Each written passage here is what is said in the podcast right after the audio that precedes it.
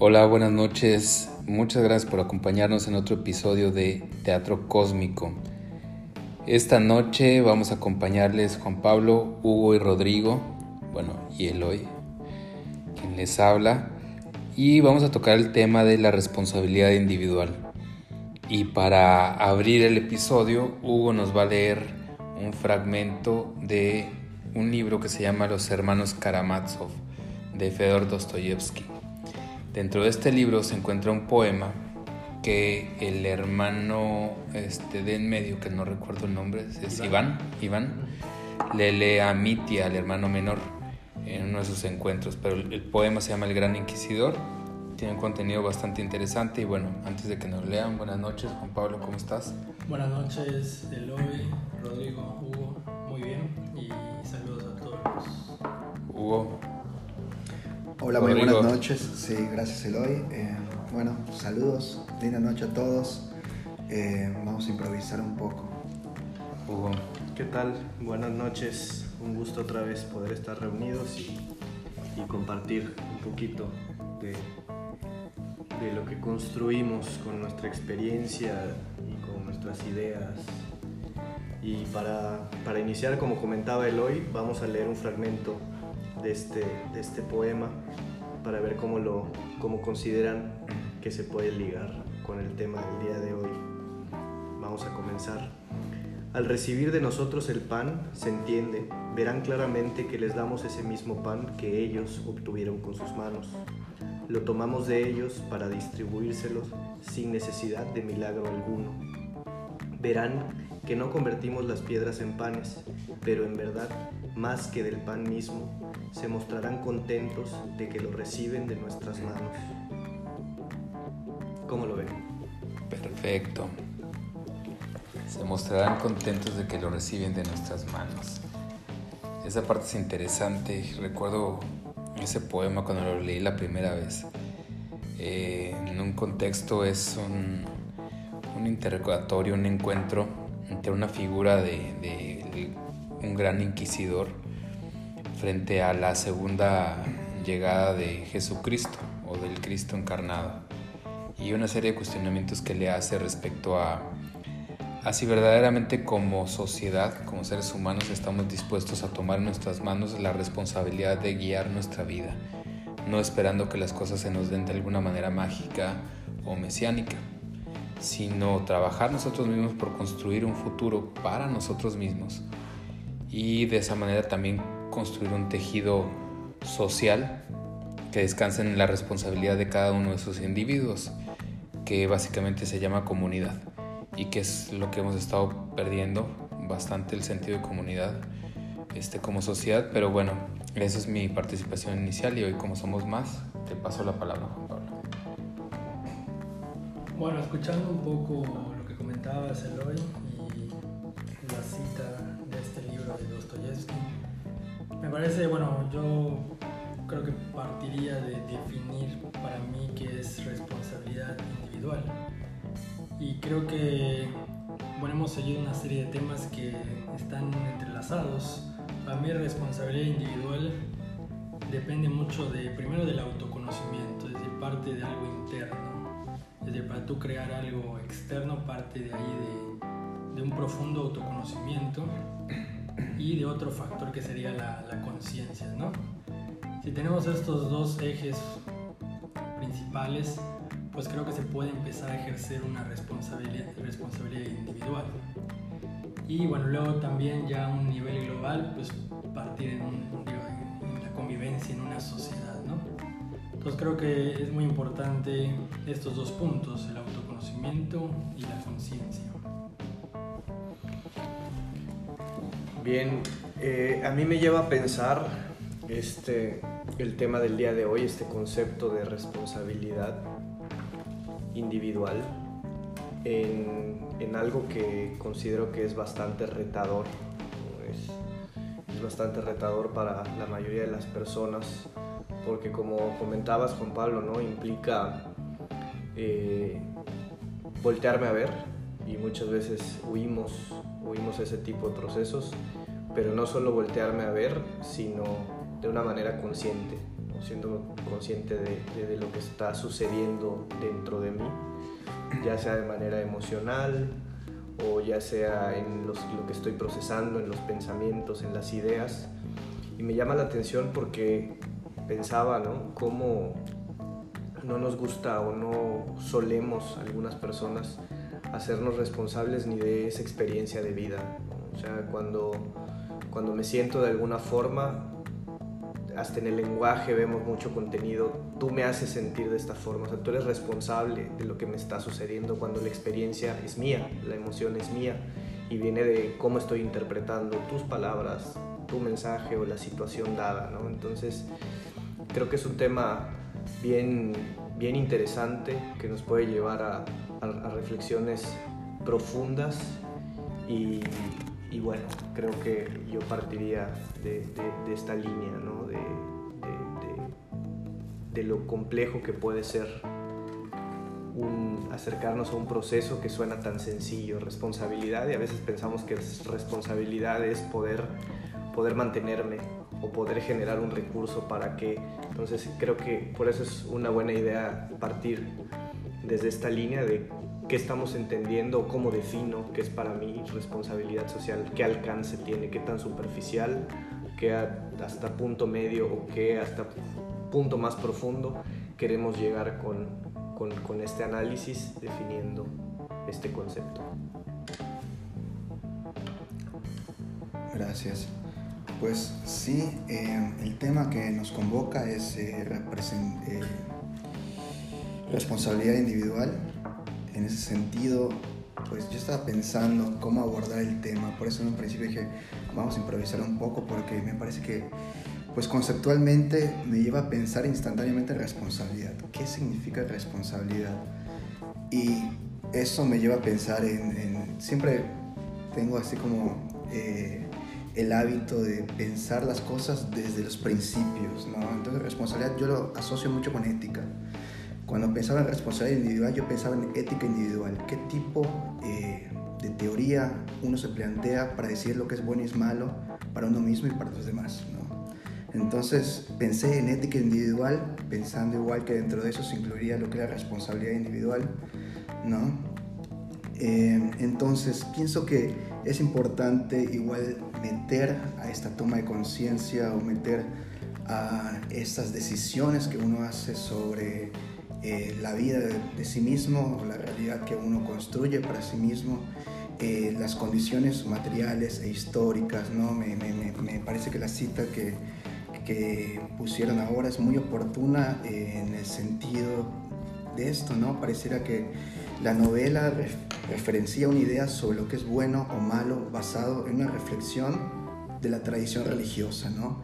Pero hay, otras, hay otros momentos o contextos históricos, por ejemplo, me parece que actualmente mucho la religión no es algo que defina eh, en la juventud lo que es bueno, lo que es malo, sino que hay otras instituciones o hay otro tipo eh, de constructos de alguna forma y parece que introducir también eso a la reflexión es, es pertinente. Súper. Fíjate que ahorita lo que estabas diciendo y empatando lo que también compartieron Juan Pablo y Hugo, como que me cayó un 20 también, incluso personal. Este, hay un cuento que se refiere a, a una aldea en la que están danzando en un ritual comunitario que vamos a ponerle que lo hacen cada semana, ¿no? Danzan alrededor de la hoguera y se reúne toda la, la comunidad a, bailar. Y en uno de esos bailes, una, una, una joven se incomoda y va con el jefe de la tribu y le dice, yo ya no voy a danzar más. ¿Y por qué no quieres danzar más con la comunidad?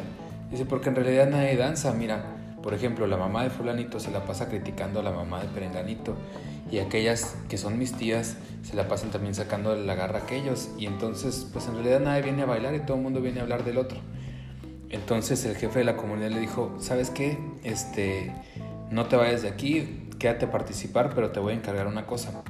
Cuando te pongas a bailar, ponte nada más a bailar.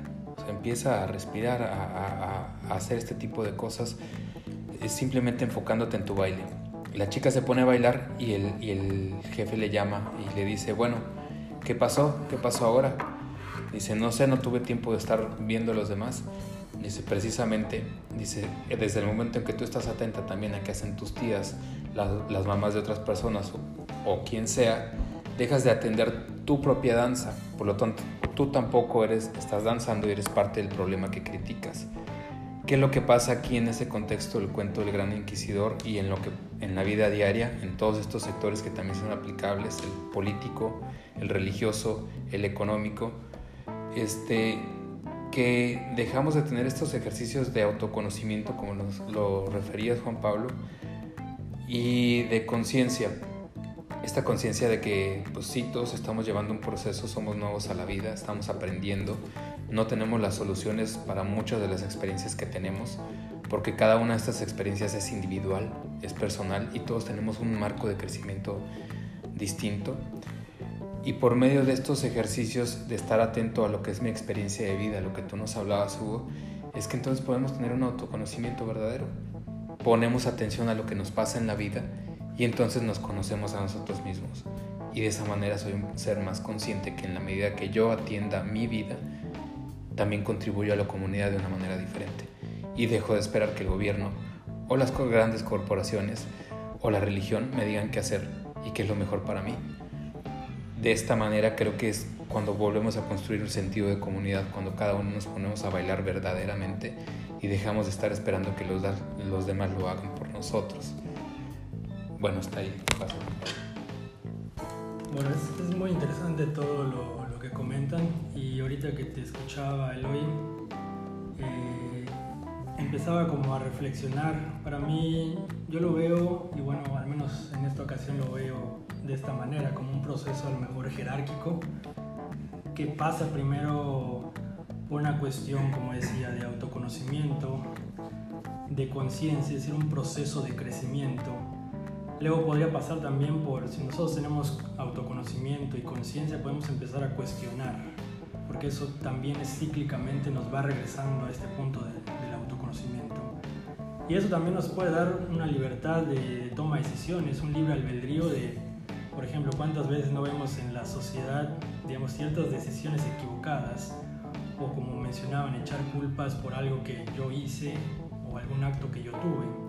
Entonces, creo que jerárquicamente se va construyendo, bueno, desde mi percepción de esta manera. Y ahorita también me ponía a pensar, bueno, como mencionabas, eh, el hoy es como una danza. Me hacía dos preguntas. Es una danza que comienza jerárquicamente como la estoy planteando ahorita, como una danza de lo interno a lo externo, o es viceversa. Y también la pregunta de, pues esta responsabilidad individual, ¿quién la crea, quién la modela para nosotros? Es decir, muchas veces, o sea, nosotros nacemos con una mínima responsabilidad por nuestros actos, por, incluso por nuestras palabras, desde un punto de vista de cómo nos educaron, ¿no? y luego ya si uno tiene la, la parte digamos de conciencia y de autoconocimiento pues la va moldeando pero cuántas personas crecen como, como las educan no se cuestionan esa educación ya sea en casa en el colegio a nivel religioso o lo que sea no cuestionan nada y su responsabilidad se basa en cómo fueron educados en cómo fueron modelados en, su vida ¿no? entonces no sé ahorita estas dos preguntas. La responsabilidad nace internamente y se pasa a la parte externa, es viceversa. No sé cómo lo, ven ustedes. Bueno, si, si quieren profundizar en estas preguntas. Yo considero, desde mi punto de vista, que, que puede surgir esta cuestión de diferentes maneras. Se me ocurren se me ocurre que como muchas, como muchas cuestiones puede ser aprendida. Hay casos en los que quizás los padres, si tienen un pensamiento crítico y generan diálogos críticos, uno desde pequeño está alimentándose de este tipo de, de forma de manejarse. Pero no, no creo que la mayoría de las veces ocurra de esa forma y otra que se, me, da la impresión que puede ser una manera de generar este tipo de cuestión es cuando hay sufrimiento. O sea, cuando hay algún tipo de dolor, algún tipo de sufrimiento y nos cuestionamos el por qué de lo que estoy experimentando, quizá nos pueda llevar cuestionarnos más, más cosas, ¿no? Por ejemplo, me hace pensar en, creo que lo hemos comentado en, otra, en, otra, en otro episodio, la gran promesa. Hay una promesa que, que es cultural o socialmente se nos, se nos da implícita, que es sigue el manual, sigue la expectativa y el resultado va a ser la felicidad o la plenitud. Estudia una carrera, gradúate, ten un buen trabajo, dedícale ocho horas o más de tu vida, gana buen dinero, cásate, ten una casa bonita en la zona linda de la ciudad, haz esto, haz el otro y tienes que ser feliz. Y muchas veces nos encontramos que personas dicen, oye, yo he seguido todo lo que se supone que tendría que hacer y no me siento pleno, no me siento feliz. ¿Dónde está el error? Y hay sufrimiento, hay frustración y eso puede llevar al cuestionamiento. Decir, bueno, ¿dónde está? ¿Dónde está la trampa? ¿Dónde está lo, errado? Y puede generar este pensamiento crítico no en todos los casos, se liga con lo que platicábamos la última vez que nos reunimos. Igual si me está pasando eso, pues encuentro alguna anestesia para callar estas voces que me dicen, pues no, no se está cumpliendo lo que te prometieron. O simplemente me, me convenzo de que así es la vida. Otro de los temas que ya, ya comentaremos, ¿no? La vida de adulto. Decimos es que esa es la vida de adulto, es que así es la vida, es que es lo que toca. Y creo que ahí está la pregunta en continuar aceptando o delegando esta responsabilidad o decir, bueno, es la vida que yo quiero vivir. O sea, volver a, asumir ¿no? que estamos nosotros siendo pilotos en este viaje, que no solo estamos navegando como un tronco y que nos lleve la corriente, ¿no? Puedo ser yo quien está piloteando eh, una balsa. Entonces, eh, eso es a lo que me llevaban estas preguntas que, compartías, Juan Pablo. Em, ¿Cómo era tu, pregunta, Juan Pablo? La que dejaste un poco este, en la mesa. La responsabilidad de dónde parte, si parte de, uno mismo o va siendo creada y ahí se... Ya, bien, me parecía que era eso y justo quería retomar eh, eso que dice Juan Pablo, porque me parece que hay como un patrón en la conversación y me gustaría tomar eso para continuarla. Hablamos mucho de, la palabra conciencia, que, asociamos mucho con lo que sugiere quizás una, eh, uno de los principios de la responsabilidad individual, ¿no? tener cierto grado de conciencia sobre eh, X cosas, eh, ya sean experiencias de vida, ya sea el sufrimiento que pueda tener uno, etc. Pero eh, pienso que no hay que olvidar que la conciencia es un proceso mental, ¿no? En ese sentido surge de las prácticas y los hábitos del cuerpo en relación con el medio. Un poco por ahí iba la pregunta de Juan Pablo. pienso que lo social se incluye en la subjetividad, es decir, eh, la conciencia surge de los hábitos y prácticas, como digo, y eso sugiere lo que refería en un principio, lo que es la materia con la que el cuerpo se relaciona, que pueden ser otras relaciones eh, personales, que puede ser una casa, o que puede ser eh, un automóvil, o que puede ser un libro, o lo que puede ser una montaña, ¿no? Eso es la materialidad. Y las condiciones históricas pues tienen que ver con el lugar, la cultura, etc. Es decir, la conciencia eh, parte de la práctica y hábito que haga el cuerpo donde esté inmersa esa conciencia día a día. ¿no? Entonces, vuelvo a tocar eh, lo que decía, lo social se incluye en la subjetividad, pensando que la conciencia, a mi forma de pensarlo, pues es subjetiva, ¿no? contiene cierta dosis de subjetividad. Cada quien tiene una conciencia diferente. Eh, en ese sentido, eh, la responsabilidad individual se construye en ambas direcciones, quiero decir, se nutre de la relación del yo, como decimos muchas veces en el campo de la psicología, el self y el medio. Em, creo que desde ahí tomo lo que comentaba Juan Pablo y eso es un poco lo, lo, que, lo que me gustaría quizás que alguien pueda continuar o, o no, pero esa fue mi reflexión. Súper, está muy interesante lo que estabas comentando. Hay un punto en el que no concuerdo contigo en el hecho de que la conciencia sea mental, pero creo que es por la definición. de, conciencia, pero creo que compartimos el punto en el sentido en que creo que el, poder retomar este pilotaje de la balsa a la que tú te referías, Hugo, también conlleva el hecho de, darte cuenta de, de poner atención, creo que es a lo que te referías un poco, a lo mejor enfocar la atención a manera de conciencia como ese ejercicio mental de toda mi experiencia de vida, porque generalmente tendemos a cuestionar los resultados y no cuestionamos el método, todo lo que hemos hecho para que, nos lleve a obtener este tipo de resultados. Y cuando nos tenemos que dar cuenta, mediante poner atención a nuestra experiencia de vida, de qué es lo que está pasando y por qué las situaciones se siguen repitiendo tal vez, o estoy teniendo cierto tipo de experiencias con las que no estoy conforme, y reviso toda la serie de decisiones que he tomado o las que he dejado de tomar que me han llevado a ese lugar, eso también es una parte de la responsabilidad que es que se siente como gravosa, como que pesa, como que es incómoda. Y esto mismo nos lleva a derivar, a decir, no, no soy yo, es culpa de otra persona, es la vida, es el río que me lleva como en ese flujo inacabable del que todo hablaba subo. Creo que sí, creo que, que, se puede nutrir en ambas vías. Creo que la, la, responsabilidad individual puede nacer de un cuestionamiento constante el cuestionamiento constante yo creo que van a ser de poner atención, como tú decías, este, Rodrigo, y tú también, Hugo, de poner atención a la experiencia de vida que estoy teniendo para, para decidir u observar si lo que estoy obteniendo de esta manera que tengo de enfrentarme o de presentarme a la vida me gusta o no y qué cosas tengo que cambiar para modificarlo.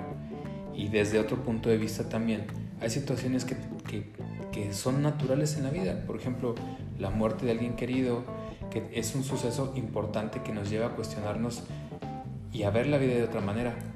Recordarnos que somos efímeros, que somos impermanentes, que no estamos aquí para siempre, que tenemos el tiempo contado. Y eso nos lleva a cuestionar, ¿realmente soy feliz? ¿Estoy satisfecho con lo que tengo? ¿Con lo que hago en la vida? ¿Con la manera en que me presento a ella? Y es entonces que también nos podemos dar cuenta que este materialismo, las cosas materiales, dejan de tener importancia y que la verdadera importancia es, es esa valoración o llamado también amor propio, el hecho de darte cuenta que uno puede construirse de manera distinta y que en ese construirse de manera distinta también construye una realidad más acorde a lo que uno espera de la vida. Muy interesante todo lo que, lo que van comentando, cada uno desde su percepción. Y ahorita también se me me llevó a la, mente un par de cosas que leí en las últimas semanas que me, llamaron mucho la atención. Y bueno, contestando un poco mi, pregunta o las preguntas que hice en la participación anterior, pues me, ponía a pensar en dos cuestiones. Es decir, la parte de si parte esta responsabilidad individual a partir del modo orientado al hacer o del modo orientado al ser, hablando de la mente, ¿no? Creo que si viene desde el modo orientado al hacer, pues partimos también de otro concepto importante como podría ser el ego, ¿no? Y cuánto lleva el ego, por ejemplo, en, ciertas, en ciertos defectos que parten de algo individual, como mencionaban, puede ser subjetivo, pero que se extrapola a algo social, ¿no?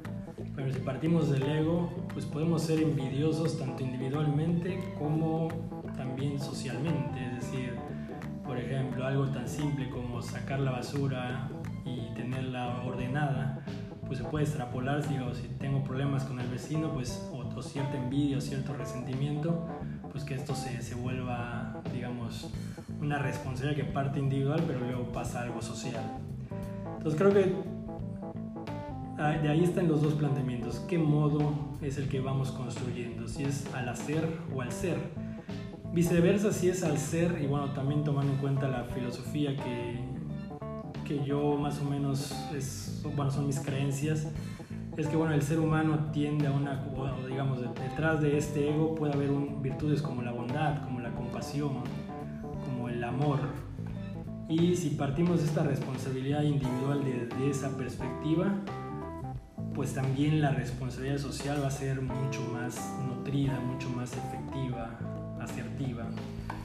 Entonces creo que es todo como alimentemos esta conciencia, mente, desde estos dos modos, desde el ser o desde el hacer, y cómo vamos nutriendo estas virtudes, ya sea las que van hacia un contexto más de tipo negativo y donde pueda haber, digamos, ciertas grietas sociales, o hacia una cuestión más, digamos, de virtudes sociales, empáticas con los demás.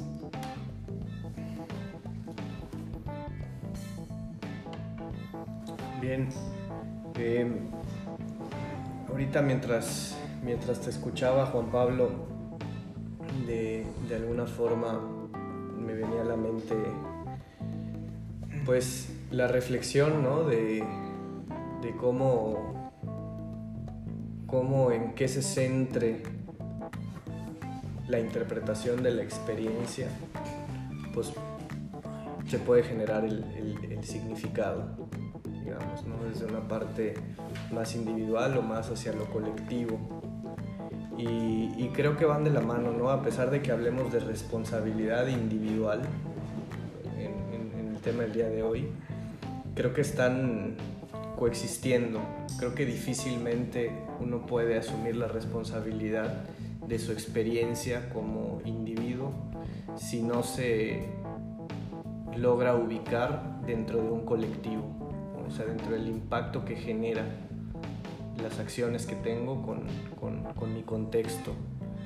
Eh, para quienes sean cercanos a ese, a este, tipo de ideología, pues hasta en lo energético y si no, como pones el ejemplo de la basura, hasta en, en, lo más tangible, más observable.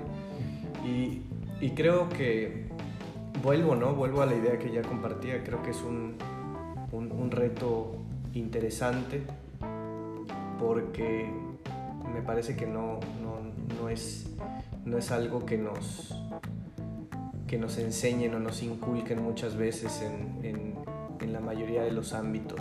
Quien tenga la fortuna, pues que lo familiar haya sido así, pero si no, no es algo que, bueno, si en casa no, no te llevan a estos cuestionamientos o a esta introspección, pues lo encuentres muchas veces en la escuela, ¿no? Al contrario, muchas veces en la escuela eh, hoy en la tarde hablaba en una comida acerca de esto, que por qué será que en la infancia, adolescencia, está tan marcado el tener que acatar reglas, el uniforme, eh, la camisa por dentro, los zapatos de este tipo, el, etcétera, ¿no? Y parecía, me llevaba a pensar, pues es bastante interesante que sea parte de la educación, no digo que no deba existir cierta normatividad, pero pareciera un adoctrinamiento para que sea más sencillo ejercer control sobre, sobre la población.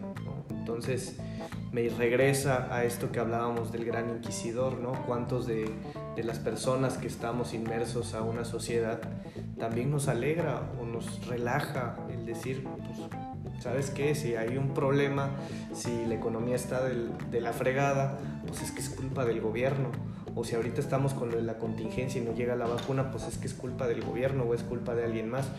También, también cómo, cómo, cómo nos lleva ¿no? a deslindarnos de ciertas cuestiones que quizá si nos analizamos las encontramos reflejadas en nosotros mismos. Como tú decías, Eloy, ¿no? es más fácil criticar, observar en el otro, pero qué tanto de eso está sucediendo en mí.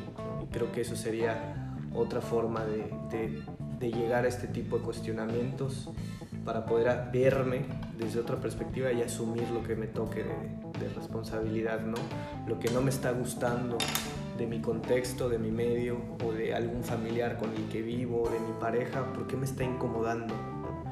Y echarle la culpa y generar un conflicto o decir, a ver, voltearme a ver qué es lo que me está generando incomodidad. O sea, asumir la responsabilidad, no tirársela al, otro. Habrán cuestiones en las que hay una responsabilidad compartida, claro, pero eso implica que ahí hay un porcentaje mío también.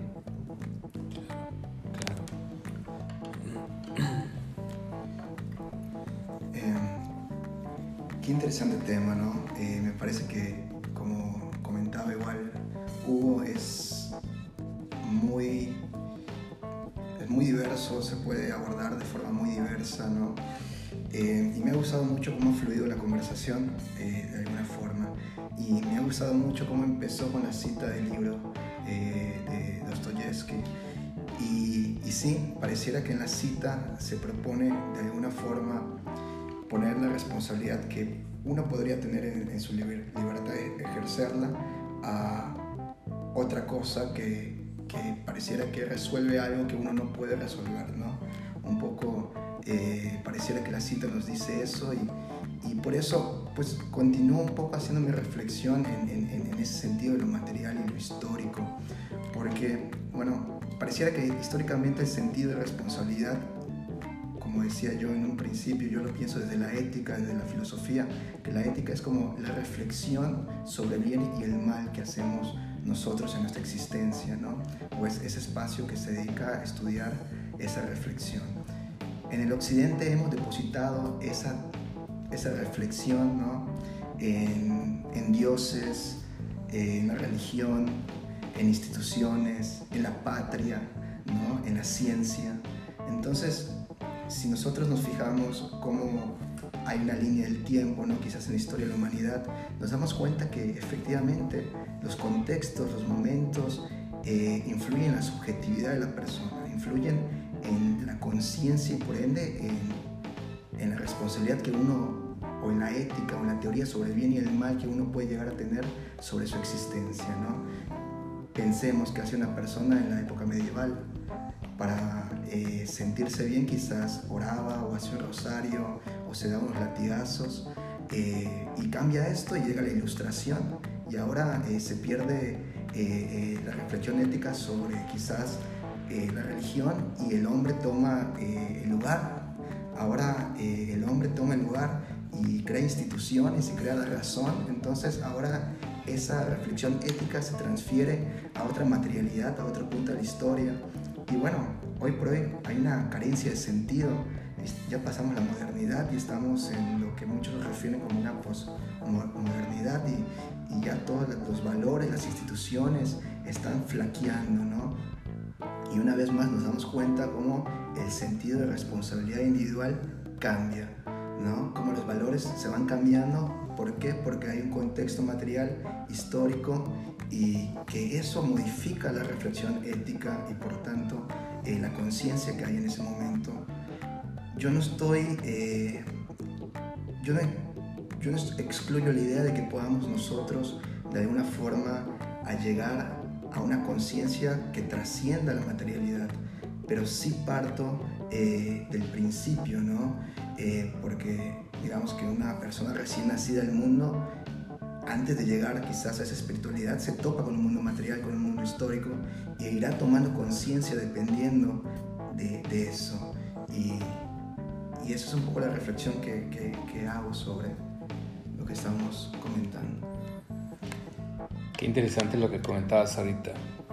Sí, de entrada nuestra experiencia es en, el mundo material, ¿no? Con las, con cosas tangibles y con toda esta estructura social de pensamiento que, que se va inculcando lo que tú mencionabas, hubo esta parte en la que nos empiezan a adoctrinar de cierta manera, este, con los uniformes, con las reglas, con los códigos, con el no te rías, no corras, cosas que también son parte de una naturaleza este, del infante. un niño corre, un niño grita, un niño se ríe, pero empezamos a privar de todas estas partes que son naturales y nos vamos dando cuenta poco a poco que lo que somos no es adecuado y por lo tanto nos, nos acomodamos mejor a lo que se espera para encajar. Y es entonces donde entra la, la, parte de la responsabilidad individual. Desde mi punto de vista, esta parte de la que hablas de darle el pan, este, el pan para mí significa esta libertad creadora que tenemos. Al final de cuentas, son o somos pocas las personas que, que queremos aceptar esta responsabilidad creadora que tenemos la responsabilidad de que yo tengo la libertad de crear mi vida, pero me es más fácil culpar a las circunstancias y al mundo material de lo que está sucediendo, para no tomar la responsabilidad de que yo soy el que, el que crea esta realidad. Y también me lleva a, reflexionar esta parte que tú comentabas, Juan Pablo, si viene desde un ser o del hacer, creo que en este proceso de adoctrinamiento vamos encontrando que esta parte que somos, porque somos una simple expresión, esa es la, la, la, maravilla o la magia de, que añoramos del niño o que, o que admiramos en los niños, el hecho de que son un flujo simplemente de expresión de lo que son. No hay un filtro y de hecho, entre menos filtro tienen, menos inadecuados los percibimos. Con todo y que hacen las cosas que como adultos nos dan vergüenza hacer, los aceptamos y hasta evocan sentimientos de amor. De esta manera, conforme vamos creciendo y vamos siendo adoctrinados, encontramos que esa expresión del ser pues debe ser coartada, porque más adelante vamos, se nos enseña que perdemos eso. Ya creciste, ya no eres un niño, ya no se te pueden tolerar ciertas cosas, tienes que hacer cierta X o Y cosa. Y el camino es, es, es irónico, porque de alguna manera a lo largo de la vida encontramos que el trazo nos lleva a que conforme somos viejos vayamos perdiendo todas esas partes que, que, en un momento adoptamos y decidimos cargar a lo largo de la vida. Entonces yo creo que esta parte de la responsabilidad individual viene necesariamente del ser, pero que el hacer, lo que está afuera, es simplemente un reflejo constante. Esta, esta cosa tan común que se dice es que todo lo de afuera y otras personas son tu espejo. No significa muchas veces en un sentido literal que lo que ve en el otro seguramente lo tengo yo. Significa que esa persona me está hablando de algo de mí. O sea, esto que estoy teniendo una consecuencia, una reacción en una persona, una situación de vida, es una consecuencia, pero lo que tengo que cuestionar no es la consecuencia, es el método. ¿Qué estoy haciendo yo para que estas cosas sigan ocurriendo? Y por supuesto que es una responsabilidad individual aterrizada día a día, porque esto no es una campana que se toca y ya estás del otro lado. Este, ya te acreditaste como cinturón negro y ya a lo largo de la vida tienes todos los conocimientos. Esto es diario y hay días que cuesta mucho más y que se siente naturalmente imposible, pero es parte de presentarnos, como lo hemos dicho en muchos episodios pasados, como aprendices en esta vida, ¿no? Con la capacidad de tener compasión y, aceptar que estamos aprendiendo momento a momento. Sí, totalmente. Pienso que, que la responsabilidad individual, y también vuelvo, vuelvo un poco a lo que decía en mi primer comentario, eh, referente al autoconocimiento, creo que la responsabilidad individual es un ejercicio de valor. Primeramente, bueno, como comentaban, bueno, yo pienso que sí depende mucho de la conciencia y bueno, una responsabilidad individual como yo la observo, como yo la, tengo teóricamente y bueno, en la práctica, sí necesita de un proceso de neurodesarrollo, es decir, obviamente una persona, un niño de 5 o 8 años, no sé si todavía esté en la, no sé hablar de capacidad, pero todavía no tiene el, desarrollo cerebral como para tener una responsabilidad individual desde el ser y desde su propia elección. Probablemente a esa edad y bueno, va construyendo una responsabilidad individual más propensa, digamos, al modelaje que ha tenido pero partiendo ya de una cierta edad donde ya pues tu cerebro está completamente desarrollado, hay una conciencia de cada uno de tus pasos o de tus actos, obviamente si hay una disciplina de autoconocimiento, pues ahí se empieza a dar un, un pensamiento crítico.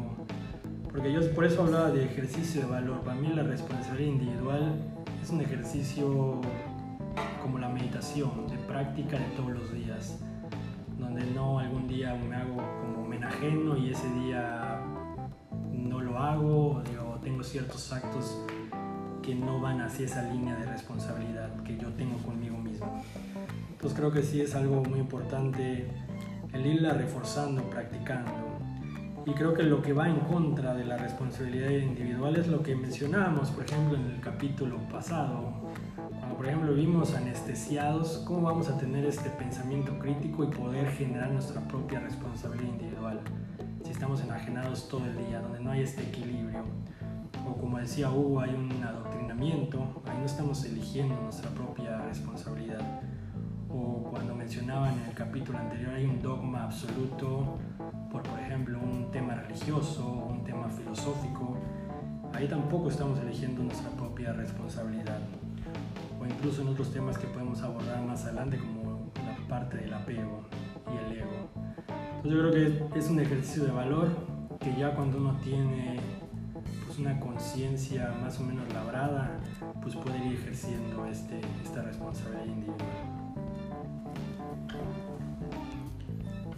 Sí, eh, mientras te escuchaba Juan Pablo venía a mi mente una, una pregunta ¿no? que me, me, estaba haciendo y que les, les quiero compartir, porque creo que puede ser bien interesante reflexionarla para acercarnos al, a la parte final.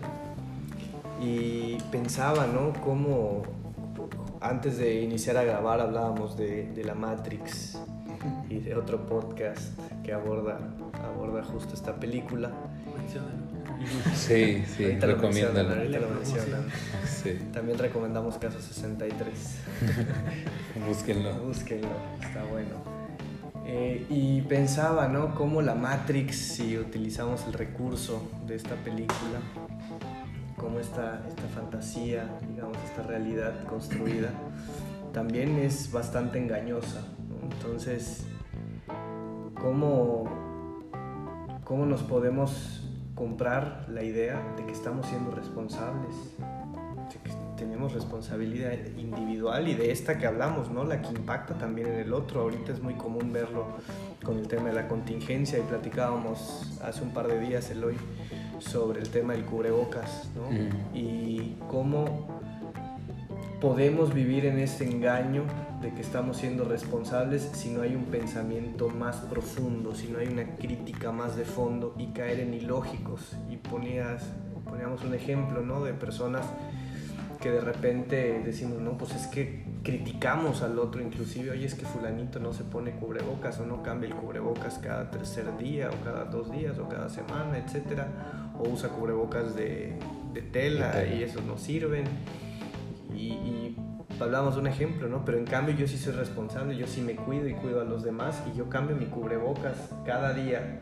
Pero el cubrebocas lo traigo en la bolsa, donde están las llaves, la cartera, el dinero, todo. Pero según yo estoy siendo responsable, pero no estoy viendo más de fondo lo que está sucediendo. O sea, nos quedamos en, la parte más superficial y, creo que eso nos puede pasar a la mayoría de las personas en diferentes ámbitos de nuestra vida. Y creo que ahí está la gran oportunidad, el, poder observar. ¿no? Yo cuando pensaba en conciencia, cuando hablaban de conciencia ligado al tema, yo pensaba, bueno, con ciencia viene de la ciencia y la ciencia como surge, la, la, ciencia surge desde una perspectiva empírica. Entonces yo decía, bueno, el, el, empirismo tiene que ver con la experiencia, pero la experiencia desde qué punto. Yo decía, bueno, la ciencia también es observación. Entonces yo pensaba en cómo el observar observar sin juicio, el observar más a fondo, más a detalle, también nos puede ir acercando a esta conciencia distinta, conciencia que nos aleje de esto que hablaba de, de esta responsabilidad individual, pero de, de, lo que escucho en el radio, que es cuidar al otro. Realmente que tan, tanto me cuido, también lo mencionábamos, ¿no? El, el tema de ya viene la vacuna y yo me voy a inyectar para estar bien y que estén bien los demás, estoy siendo responsable individualmente, pero me vale una tonelada de tocino, mi alimentación, si soy sedentario, o sea, yo estoy siendo responsable por, por, la vacuna, pero estamos en lo superficial y mi estilo de vida y realmente lo que hago con mi cuerpo, o sea, creo que ahí está la clave, ¿no? En el nivel de observación que podemos hacer de nosotros mismos y de la realidad que estamos interpretando. Me gustó mucho cómo eh, termina Hugo ahora eh, en su opinión, ¿no? El nivel de observación que podemos tener, pues, nosotros mismos sobre nuestra persona o sobre la realidad. Eh, y también retomo un poco lo que decía Juan Pablo, que, que bueno, va mucho con lo que estoy tratando yo de, construir en mis comentarios hasta cierto punto en el desarrollo neuronal o en el desarrollo eh, biológico de un ser humano es posible pensar eh, en, esto que estamos comentando, ¿no? en esto que es este, la conciencia ética o la responsabilidad individual, por decirlo de alguna forma. Y me hace pensar igual en, experiencias propias, ¿no? Eh, porque claro, todos tenemos, cada quien a su forma, esta teoría sobre el bien y el mal o esta forma de ser responsables eh, o esta teoría sobre qué es la responsabilidad y cómo ejercerla, ¿no? Entonces, pues yo pienso que en, en, en, pienso, me acuerdo que en mi vida quizás algo que es un parteaguas para adquirir quizás un nivel más alto de observación tuvo que ver, sí, como decía Juan Pablo, con mi desarrollo eh, neuronal quizás, desarrollo en mi cerebro, pero también con la experiencia y la subjetividad de la experiencia. Yo siempre le hago una pregunta a alguien porque siempre me la, me la hice a mí mismo y yo les pregunto a las personas, ¿cuándo es que te diste cuenta tú que el tiempo empezó a pasar? Porque se acuerdan que él hoy decía que los niños no tienen conciencia del tiempo, siempre es presente, ¿no? Entonces nosotros en algún momento de nuestra vida, y hablo de esto porque a mí me pasó y fue como algo muy importante, darse cuenta uno que el tiempo pasaba. Entonces esa sensación acrecenta esa eh, reflexión ética o esa reflexión sobre la responsabilidad. ¿no? Eh, bueno, y paso a lo siguiente que también eh, comentaba Juan Pablo y comentaba Hugo, cuando nosotros tenemos ya esa posibilidad de reflexionar, ese, esa experiencia de observación, pues sí, el ejercicio, el método, la práctica, la educación es, es, es, lo que va. Es, es, es, la responsabilidad verdadera, individual, en el sentido de que si uno tiene una teoría sobre lo que es hacer bien en el tiempo que le toca vivir, porque nos acordamos que el tiempo pasa y que somos finitos de alguna forma en este mundo, pues hay que hacer lo mejor que podamos, ¿no? Y allá entra eh, pues el compromiso o el deseo o el interés, ¿no? Sobre cómo ejercer eso en la realidad. Perfecto. Este, yo voy a cerrar con este, con este comentario y ya les cedo la palabra para sus últimas palabras. Y, este, y me gustaría referirme a esta parte en la que, desde mi punto de vista, la responsabilidad individual sí va necesariamente asociada al ser. Y, no, y yo no creo que tenga que haber un desarrollo cerebral este, para que sea una persona considerada responsable individualmente, pero en una perspectiva mucho más amplia. Porque al final de cuentas esta parte en la que la expresión infantil vive tan en el presente que no tienes una noción de un tiempo, te lleva también a tener una conducta muy responsable. Generalmente los niños son celebrados socialmente por toda la falta de ismos alrededor de, cómo manejan su vida. No hay un racismo, no hay una discriminación de una diferencia ni entre niños y niñas, ni entre clases sociales, y simplemente conviven y crean a su alrededor una comunidad. Al final también tiene que ver mucho con la perspectiva que tenemos nosotros y quién sabe qué tanto la perspectiva generacional, porque todavía nosotros nos tocó crecer, nosotros los que estamos aquí presentes nos tocó crecer con el, los niños aquí con los adultos no, los niños no opinan. Y este tipo de cosas generan a nosotros también una perspectiva de cómo vemos a los menores. Entonces, sí es interesante proponer también ese punto de vista, porque yo creo que se debe considerar. Y, creo que es parte de todo ese viaje en el que nos vamos dando cuenta que, que esa parte de la responsabilidad social tampoco es tan complicado, que el hecho de, de generarla simplemente implica observar mi experiencia de vida, tomar una conciencia de cuáles son las decisiones y las elecciones que estoy haciendo día a día, porque ya mi, mi marco de referencia en cuanto a cómo pienso, cómo actúo, pues ya está adecuado a eso, a un método. Ya no soy tan natural, ya no soy un flujo continuo y tengo que procurarlo de esa manera, estando muy con una atención muy focalizada en lo que estoy haciendo, de manera que lo puedo observar y puedo obtener un resultado de aprendizaje de la experiencia que, que estoy logrando a través de cualquier cosa que esté haciendo. Creo que eso es interesante este, creo que la responsabilidad individual es inherente al ser humano, simplemente se va perdiendo conforme nos vamos queriendo adaptar a un sistema que seguimos comprando como que nos va a funcionar, descansando en esta gran promesa de la que tú hablabas, Hugo. Por ejemplo, aquí en nuestro país estamos acostumbradísimos a ver cómo se siguen adaptando sistemas y políticas de, por ejemplo, Estados Unidos o de Europa, que está probadísimo en nuestros países que no funcionan. Y sin embargo aquí seguimos queriendo implementarlos porque creemos que nos van a dar una solución que a final de cuentas este, niega la experiencia. Y creo que eso también es interesante. Creo que la responsabilidad individual va inherente al ser porque también el pensamiento nos distrae con problemas que son accesorios, que no tienen importancia. Lo que tú mencionabas ahorita, Hugo, lo comentabas en aquella ocasión que lo, que, que lo compartíamos, eso del cubrebocas, porque estamos excusándonos en me estoy protegiendo y por lo tanto uso cubrebocas desechables que cambio diario y se nos olvida la responsabilidad mayor que tenemos como comunidad humana. Tenemos un problema de contaminación que hasta el año pasado era el más importante que teníamos como humanidad y ahora se nos olvidó porque de manera inmediata queremos suplir una aparente necesidad de estar bien, saludables y que viene de un método, de una experiencia de vida este, de autodestrucción o autosabotaje. No cuidamos nuestra alimentación, pero tampoco nos preocupamos por resolver problemas sociales mucho más fuertes. Y al final de cuentas estamos pidiéndole prestado al futuro con soluciones a corto plazo que nos satisfagan de manera inmediata y es un tema que tratamos en un episodio anterior.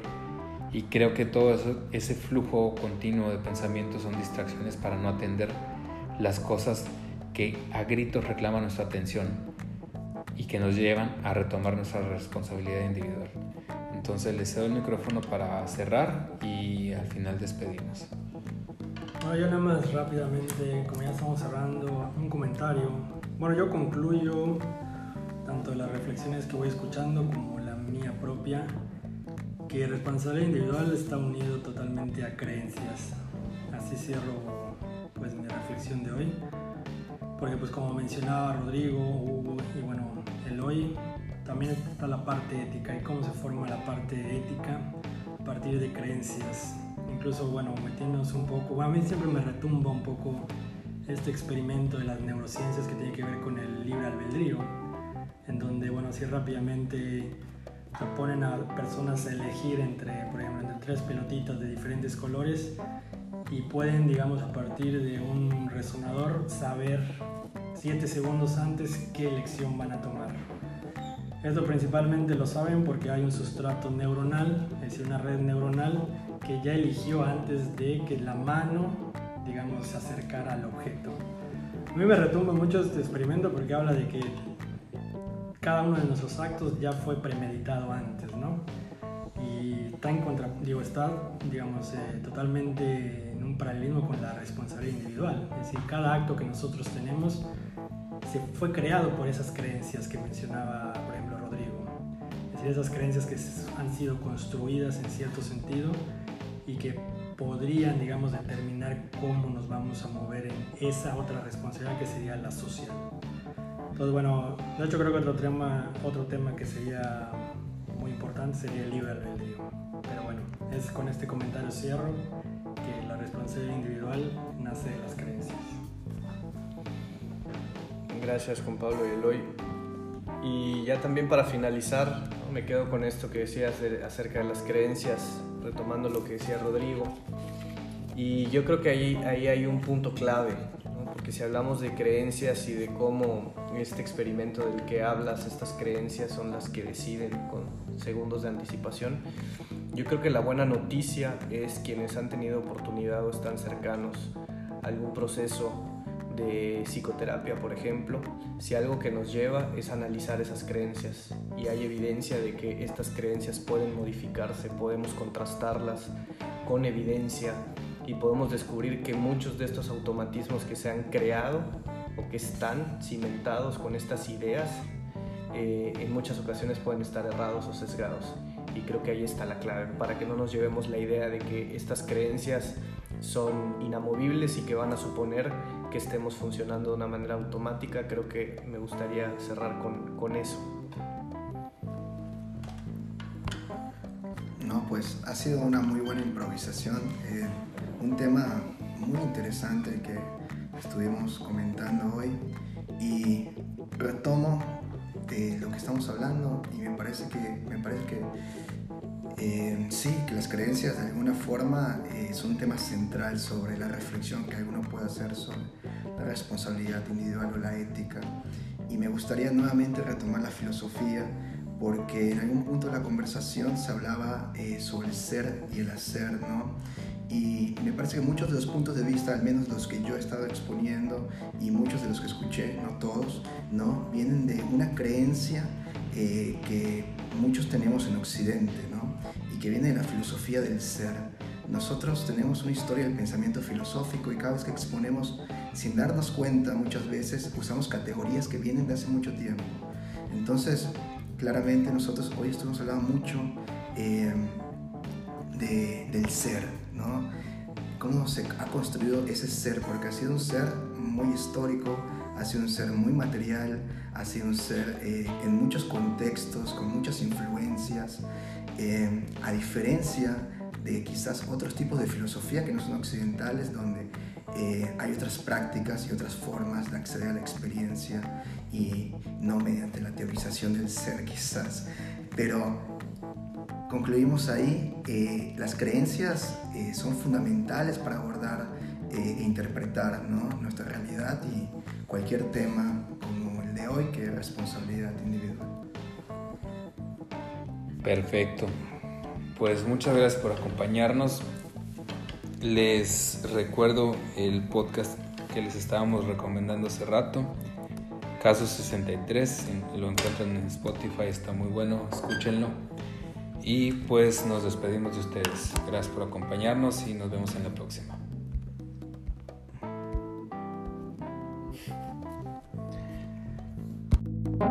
Música